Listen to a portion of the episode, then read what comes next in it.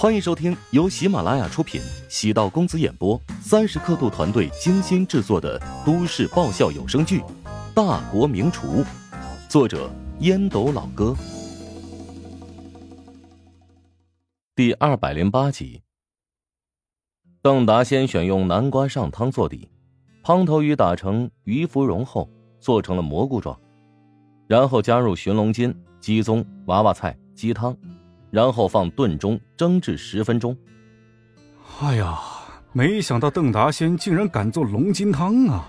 这可是难度很大的一道菜啊，非南粤菜大厨难以做出经典味道。哇塞，邓达仙为了压制失和，可算是拿出看家本领了。嘿嘿，这第三组复赛啊，实在太精彩了，完全就是决赛提前上演呐。原本以为他俩遇到这么大的阻挠会终止于复赛，现在看来他们用实力真是狠狠打了我一记耳光啊！邓达先松了口气，三道菜全部做齐，花费了大量的精力。他知道这三道菜没有诗和所做的仙佛三品赏心悦目，没有葱姜蒜三种重要的辅料，但却在短时间内制作出浙鲁粤三大菜系的组合菜。哎呀，邓达仙实在是太强了！这便是厨王的水平吗？嗯，接下来就看评委了。不出意外啊，两个人都能顺利进入决赛。哎，那倒不一定啊！厨王大赛汇聚全球中餐高手，冲出来一匹黑马并不奇怪。哈，黑马呀！哎呦，在实力超强的种子选手面前，黑马。也是废马。观众当中传来一阵阵的议论。邓达先扫了一眼诗和，诗和毫不怯懦的对视着他。摄像师正好抓拍到了这个有趣的细节。两人摩擦出火花了，这才是比赛应该有的气氛。比赛应该要有舍我其谁的气势。也有两个腐女偷偷讨论，觉得他俩更像是在互相放电。吸引对方的关注。洛毅和申博维在场外，两人开始分析局面。乔治现在的情况不利啊！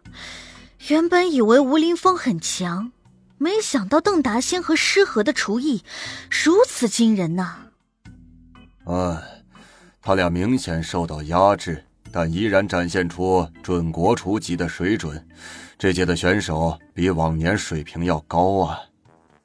摄影师太偏心了，镜头只给邓达先和诗和，也不知道乔治能不能超常发挥啊。现在乔治只有超常发挥，才有机会冲出复赛，做好自己才是最重要的。乔治并没有太在意其他人的表现，他抽取的食材当中没有时蔬，相对于第一轮没有盐，不是太大的难题。只是三道菜如果都全部是荤菜，评委吃了难免会觉得口腻。拿个平均分或许问题不大，想要冲击小组前二的位置，难度就非常大了。两个实力最强劲的种子选手，前面太过抢眼，疑似遭遇盘外招。乔治并没有掉以轻心，若是成熟的厨师，肯定有自己的办法。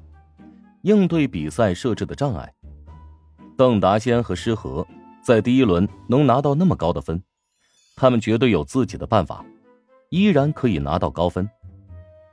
天才与普通人的区别，普通人认为遇到困难最好能绕着走，天才认为任何困难都要迎难而上。没有摄像师的照顾，没有评委的关注，没有鲜花，没有喝彩，没有掌声，没有鼓励。没有提醒，乔治聚精会神，前所未有的全神贯注，信念如锋利的剑刃，必须在这轮比赛晋级。他开始准备食材，沉浸在一个人的世界当中。厨房的乐趣，可以用各种各样的食材搭配组合，完成一个个奇思妙想的作品。无论是仙佛三品，还是龙筋汤，乔治觉得在创意上面。绝对不会输给任何对手。他很谨慎，总是藏有底牌，清晰的知道自己的斤两。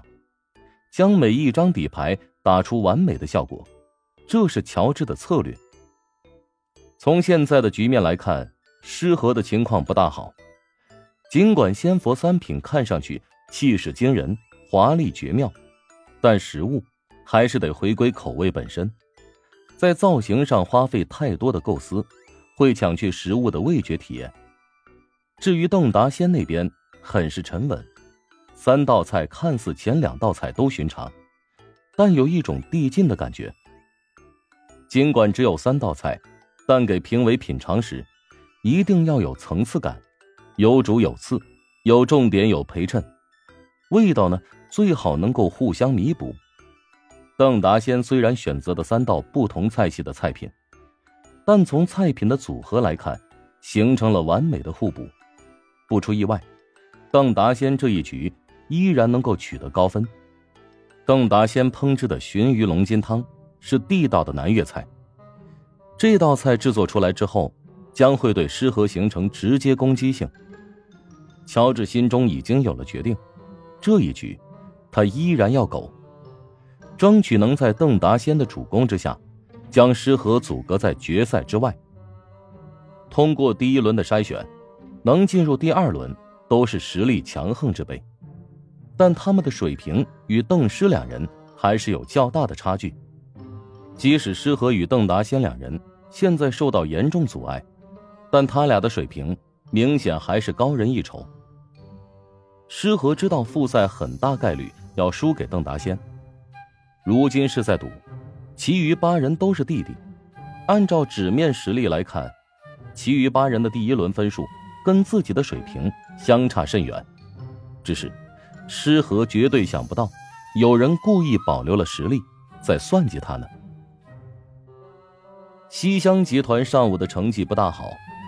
前两名种子选手都没有顺利通过复赛，而下午的比赛更加严峻，尤其是第三组是死亡之组，湘西集团内部赛的第三名被分配在这个组，他的水平比起集团内部选拔赛的第一、第二欠缺不少，也就是说，湘西集团极有可能在此次厨王大赛连进入前十的人都没有。湘菜是全国目前市场上第二大菜系，湘菜的餐馆林立，但与巴蜀菜相比，欠缺统一性。湘菜多半是各自为战，西湘集团也是五年前才开始创办，目前在全国的连锁门店也就一百多家，至于国厨也就只有三个人，厨师的储备团队刚搭建没多久，与怀香集团相比。至少落后了十多年。原本西乡集团信心十足，因为他们也拿到了十名决赛名额。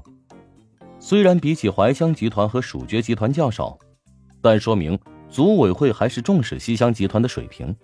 不过，真正到了决赛场上，西乡集团精挑细选的选手，明显要略逊一筹。当邓达先和诗和抽取食材之后，西乡集团这边的人。开始振奋了，宛如柳暗花明，进入前十有戏呀。邓达先和诗和受到食物的限制，成绩必定是大打折扣。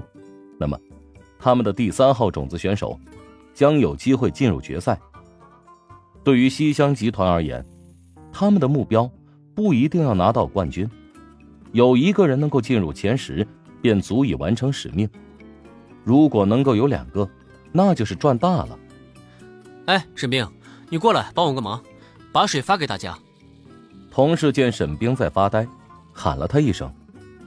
沈冰微微一惊，笑着说道：“不好意思，我这就来。”沈冰之所以会走神，是因为刚才好像看到乔治在屏幕上一闪而过。我不可能眼花，难道乔治是来参加厨王争霸赛的？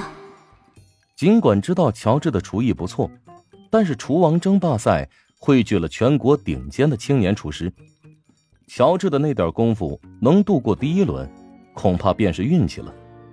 何况现在是第二轮，已经不是初赛，之前筛选了百分之六十以上的选手。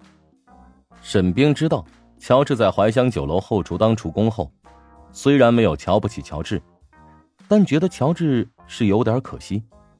他们所学的专业，在全国排在前列。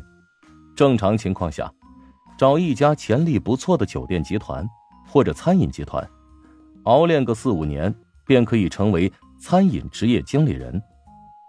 十年之后，年薪过百万，没有太大的问题。而且，这个职业是没有封顶的，因为是管理岗位，以后想要跳槽或者跨行，都有很大的选择空间。大家好，我是大国名厨里的韩斌。最近肖云总想要，还给我下药，我这真是腰酸背痛腿抽筋啊！听说隔壁的当医生开的外挂里面的陈仓是个名医，哎呀，实在不行，我去找他看看吧。本集播讲完毕，感谢您的收听。如果喜欢本书，请订阅并关注主播。喜马拉雅铁三角将为你带来更多精彩内容。